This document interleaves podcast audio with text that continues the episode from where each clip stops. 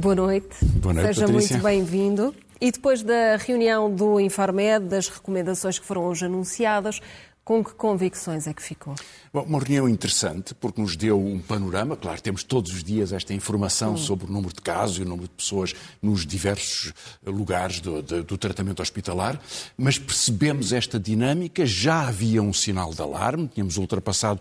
eh, sistematicamente o, o número de 2 mil eh, infectados, esperava-se que acontecesse, não tão depressa, isto vai sempre muito depressa, eh, e, e o retrato eh, é muito importante perceber, porque eh, há estes números, não é? 203 casos por 100 mil eh, habitantes, distribui-se isso de uma forma muito desigual na população, grande incidência eh, entre os, os mais pequenos, até aos 9 anos, eh, que não estão vacinados e que, que vivem nas escolas e, portanto, têm um contacto maior, mas há muito poucas crianças que tenham que ter sido eh, internadas. Mantém-se o mesmo padrão, as crianças resistem muito bem. Eh, Entre quem tem eh, 20 e poucos anos e 39 anos, naquela faixa dos seus pais, na verdade, há também uma incidência muito grande, 240 casos por eh, 100 mil habitantes. Eh, E, portanto, dá a ideia que a descompressão com, com o desconfinamento e com a abertura da, da vida social conduziu a este aumento de, de casos. Os casos em hospital, em qualquer caso, não correspondem a estes padrões. São casos de pessoas que, em dois terços, não terão tido vacina ou não terão tido vacina completa. É claro que a vacina tem uma margem de, de- de- de erro, de não cobertura. Há uma pequena parte das pessoas que, mesmo vacinadas, podem ter doença e um número muito pequeno de pessoas que até podem ter doença grave, já, já se sabia isso, mas eh, esta verificação demonstra que a vacina foi muito forte e foi muito importante para proteger a população. Temos, portanto, um número de mortos eh, ainda significativo, mas muito inferior ao que tínhamos no pico do, no pico do inverno passado. Com este retrato, as recomendações foram prudentes e eu acho muito bem. Até porque há decisões políticas, umas que dependem muito do parecer técnico. Por exemplo, devem as crianças ser vacinadas? Há países que já têm avançado mais nesse sentido, outras não. A partir dos 5 anos deve haver ou não essa, essa medida. Isso é uma recomendação científica. Se a recomendação for positiva, é natural que se deva tomar eh, essa, essa medida. Eh, de máscaras ou outro tipo de precauções ou de alertas precoces e preventivos, tudo isso parece ser o caminho que se vai, eh, que se vai seguindo. O que não se deve fazer porque tem consequências sociais que são pesadas, seria fechar as escolas ou ter um sistema de, de- que paralisa as escolas pelo terceiro ano consecutivo. Não é preciso, é- não é possível, não é necessário e não é desejável de nenhuma forma, porque não se pode interromper o percurso escolar das crianças, sobretudo quando eh, há boas garantias de que elas estão, estão razoavelmente protegidas. Não se deve fechar a cultura, não se deve reduzir a vida pública eh, e, portanto, é preciso, com as medidas de prevenção necessárias, manter a vida da, da sociedade. Mas com estas medidas eh, de prevenção, ou pelo menos com estas eh, recomendações, podemos ou devemos regressar a um novo estado de emergência? Não. Bom, há, há duas questões um pouco diferentes. Há uma questão mais política e há a questão mais constitucional.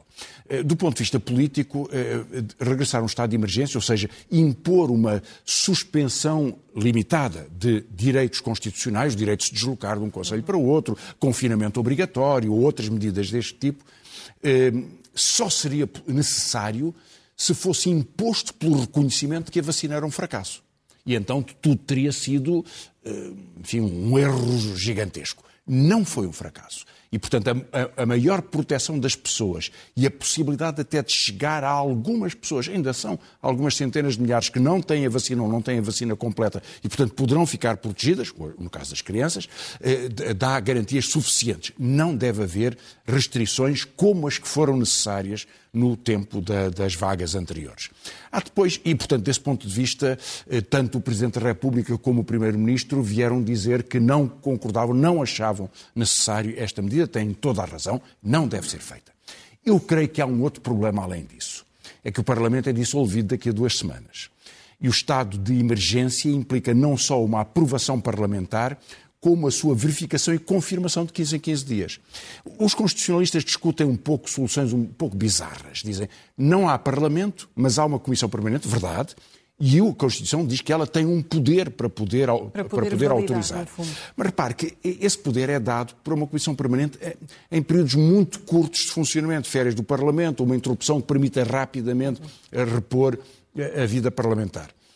A ideia de que possa haver dois meses ou dois meses e meio até a tomada de posse, ou seja, pudesse haver cinco declarações de estado de emergência, hipoteticamente, não tem nenhum sentido sem que haja o Parlamento, que é quem tutela os direitos constitucionais da população. Fica muito difícil a gestão da pandemia com, com o Parlamento dissolvido. Não creio, não creio. Uh, repare, porque as medidas que são tomadas podem ser tomadas executivamente pelo Governo. Há um consenso nacional eh, sobre isso, suficiente, e é razoável que assim seja. Ou seja, eh, medidas de prevenção, de alerta para a população, de eh, organização do sistema de vacinas que, para que a dose de reforço possa ser dada num tempo próprio, nada disso exige leis o Parlamento tem que ter uma função de verificar a atividade do, do, do, do, do Governo. Mas, desse ponto de vista, até a Comissão Permanente pode fazê-lo e, e, haverá muito escrutínio, não há, não há que temer nada de, de, desse ponto de vista. O que é preciso é medidas certas, tomadas na próxima semana, no tempo próprio, que nos permitam eh, ir ponderando decisões e sinais eh, durante o período de Natal, durante, o período, durante todo este período deste, deste mês de dezembro, para que possamos ultrapassar esta fase. Francisco Loução, o dia de hoje fica marcado também pela, pela audição do, do Ministro da Defesa que deu as explicações uh, sobre o caso das suspeitas de tráfico na, na República Centro-Africana.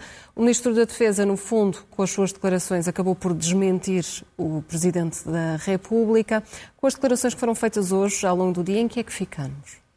Sim, desmentiu, aliás, desmentiu categórica e liminarmente o Presidente Não da República, que depois veio, exatamente, o Presidente da República tinha alegado que eh, o facto de o ministro não lhe ter comunicado, e como se sabe também publicamente, não ter comunicado ao, ao primeiro-ministro, decorria, disse o presidente, do, de, da interpretação de pareceres jurídicos que não o recomendavam ou até que o desaconselhavam. E o ministro teria seguido isso. O ministro veio desmentir, não há nenhum parecer, não pediu pareceres, não tem pareceres e é a sua única interpretação, ou do seu gabinete, do ponto de vista jurídico neste contexto.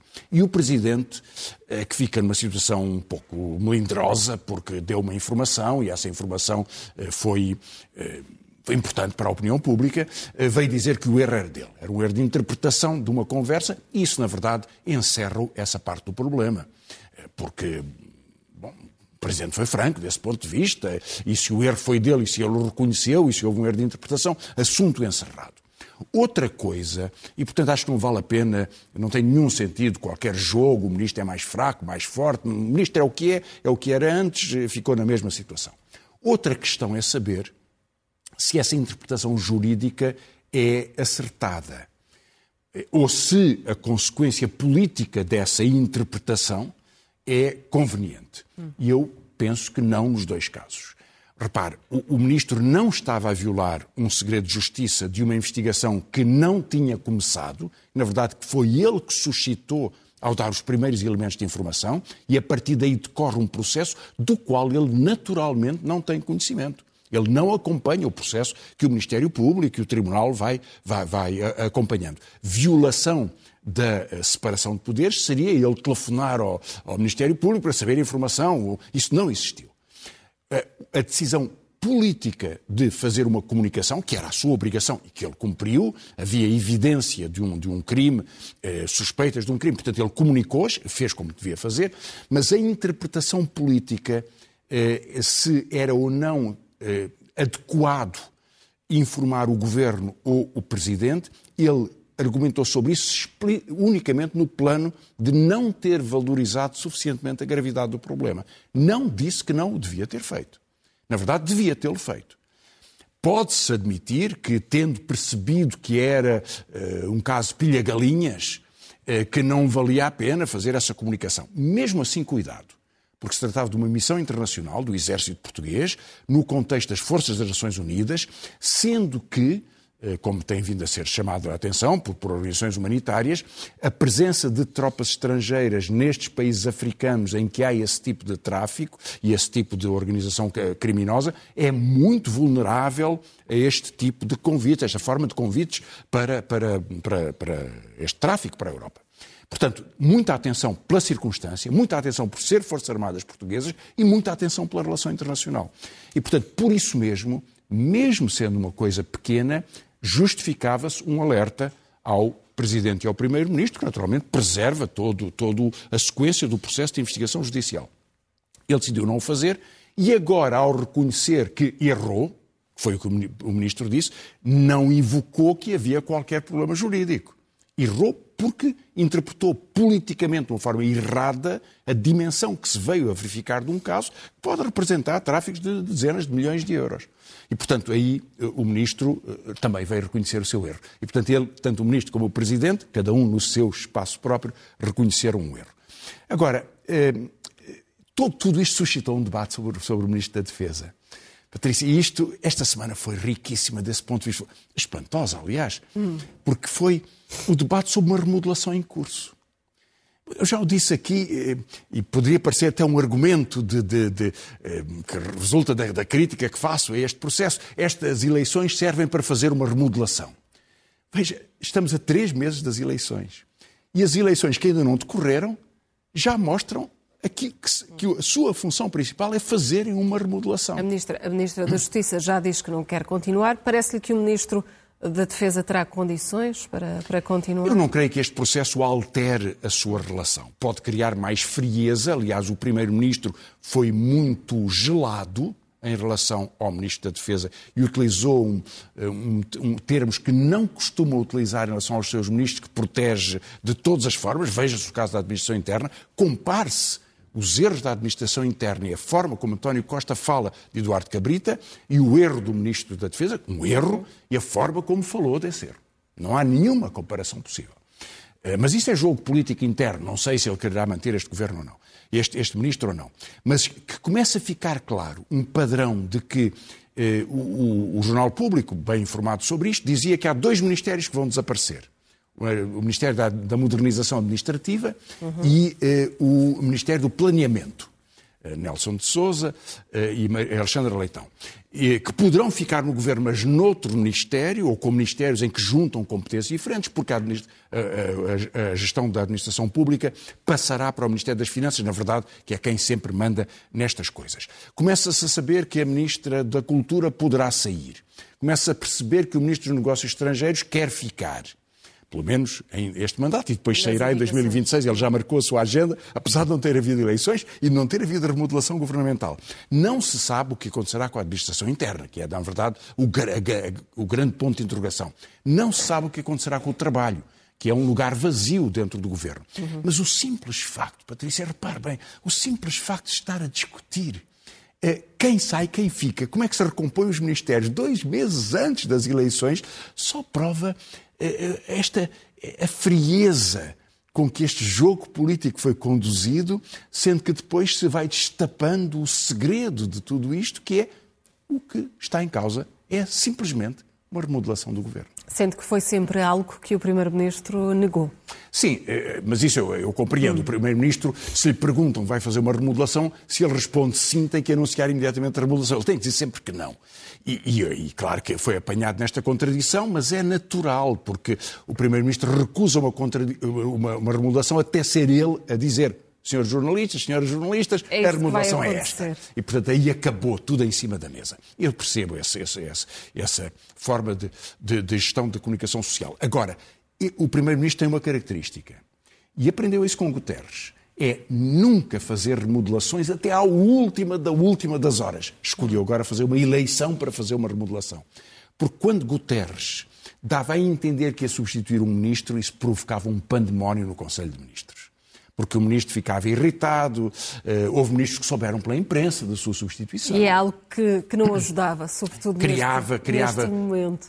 Perdia completamente a autoridade do primeiro-ministro e, portanto, António Costa sabe disso e joga no conservadorismo absoluto. O tempo que ele, em que ele manteve o ministro da Administração Interna é basicamente incompreensível. Há uma relação de amizade, compreendo isto, cumplicidade política, mas arrastou o governo. A dificuldade da ministra do Trabalho e da Segurança Social em responder às questões de discutir, negociar, apresentar, estudar, propor, é tão proverbial para todos os parceiros sociais que não se percebe porque é que se arrastou durante tanto tempo um, um lugar vazio. Mas é isso que aconteceu e o governo está nisto. Francisco Louçã, e sobre a crise política nos Açores, o que é que se percebe? Afinal, as negociações ainda estão, no fundo, ainda estão em curso. O que é que podemos esperar na próxima quarta-feira? Bem, eh, os três temas que o Chega impôs, que só tem um deputado, tinha dois, mas perdeu um deputado. Aliás, em toda esta história já há um aspecto bastante curioso. Quando o Chega era um partido de uma só pessoa, bom, era muito unânime. A partir da altura em que começou a eleger deputados, elegeu dois deputados nos Açores, houve um que saiu logo. Na, nas autárquicas, eleições autárquicas, que decorreram no final de setembro, portanto há um mês e meio, eh, eh, mesmo na, na, autarquia em que houve a maior disputa do Chega, que foi Moura, onde onde foi um, uma aposta tão grande de, André Ventura, a única vereadora eleita já saiu do Chega, entretanto. Portanto, aparecerem estas figuras, entram, multiplicam-se as confusões e os conflitos, o mesmo que aconteceu um pouco com o Livre, quando elegeu o Joacino, expulsou rapidamente, o que aconteceu eh, no, no, PAN com a saída de, de um eurodeputado e de uma, de uma deputada. Está-se a reproduzir no Chega, a reproduzir-se nos Açores. Ficou uma posição mais frágil. Mas mesmo assim, só com um deputado, ele determina a maioria ou a perda da maioria para, para o governo PSD, CDS, Iniciativa Liberal. O jogo que fazia era impor três condições. Que se criasse um gabinete para a corrupção, não parece ser muito difícil que haja um gabinete que trate isso. Outra coisa é saber se faz alguma coisa ou se tem capacidade de o fazer. Que se reduzisse o número das pessoas no rendimento social de inserção, o que é muito problemático. Os Açores é, têm bolsas de pobreza das mais intensas do país. E por isso tem muitas pessoas com este apoio do rendimento social de inserção em populações mais envelhecidas. E, portanto, simplesmente cortá-las significa lançar na pobreza absoluta muitas pessoas. E depois retirar uh, financiamento da SATA para, eh, eh, na verdade, privatizar a SATA, que é um dos objetivos que os interesses económicos eh, que têm, têm muito, muito em, a peito. Nada disto avançou, o Chega faz o ultimato e recua, provavelmente vai recuar na próxima semana, mas o que é que isto mostra? Mostra uma grande dificuldade do PSD de se entender com o Chega, mostra um estilo de política que é sempre uh, agarra-me senão eu bato-lhes, uh, rompo hoje, uh, esta semana. E ameaça constante. Ameaça permanente e uma espécie de, de encher o peito e dar gritos, que foi o que André Ventura fez. Eu rompi. Hoje já não rompeu e diz que ainda está a estudar porque não lhe correu a coisa nos Açores como devia ser. Mas é uma forma de política que temos que nos ir habituando que, na verdade, facilita muito o caminho ao Partido Socialista, que é o grande vencedor desta, desta matéria. Atrapalha imenso Rui Rio, atrapalha imenso o PSD, eh, mostra que eh, não há nada de sério ou de consistente, ou de projeto, ou de alternativa. Há um jogo de poderes e de influências e de interesses neste contexto.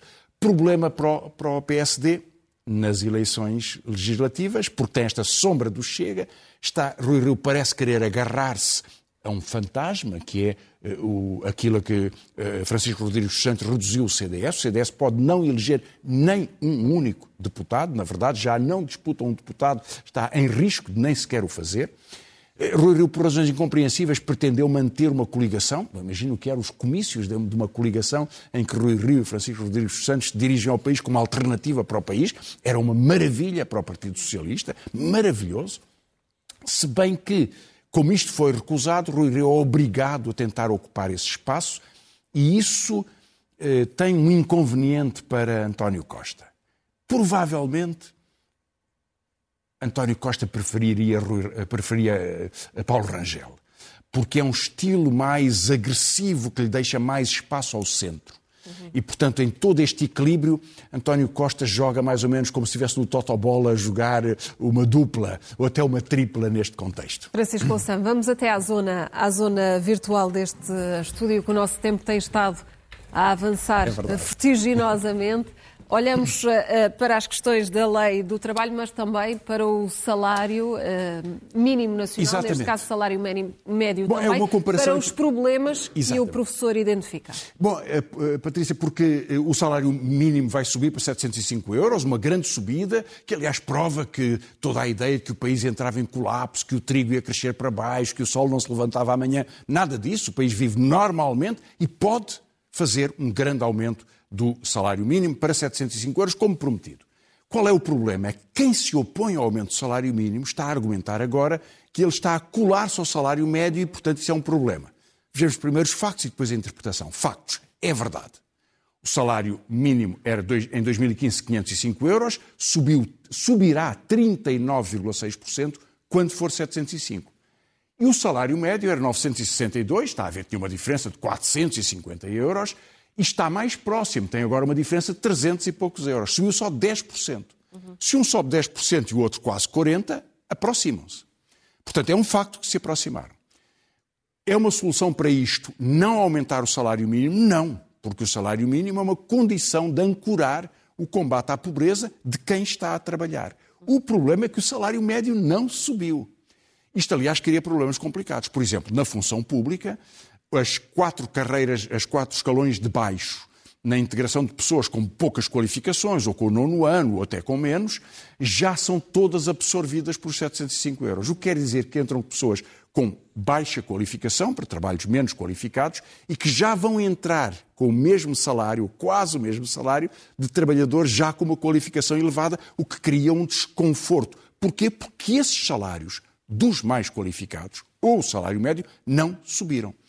Portanto, a resposta para isto não é não subir o salário mínimo, é ter uma política salarial, recuperar contratação coletiva, organizar o respeito das carreiras, das carreiras eh, de, eh, que, que, permitem ter salários que vão correspondendo à, à qualificação. E, portanto, este é um problema grave eh, para, para o qual há várias respostas. Ehm, vamos ver, aliás, uma delas, que foi muito discutida esta semana, que é um, apontamento que eu não queria deixar de fazer para o impacto internacional de uma medida. Isto é o Financial Times, a capa do Financial Times, que dá, dá aqui uma notícia em que, que sublinha, e a imprensa internacional fez isso, que Portugal dá aos trabalhadores uma, uma abertura na medida em que os patrões são proibidos de, lhes, de os contactar fora de horas.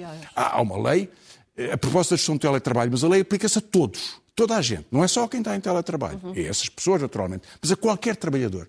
Há a proibição do, do assédio, da pressão, da, da, do contacto por razões profissionais, fora, fora do, do, horário, horário de trabalho, eh, para a casa dos trabalhadores, neste contexto. É uma boa vitória.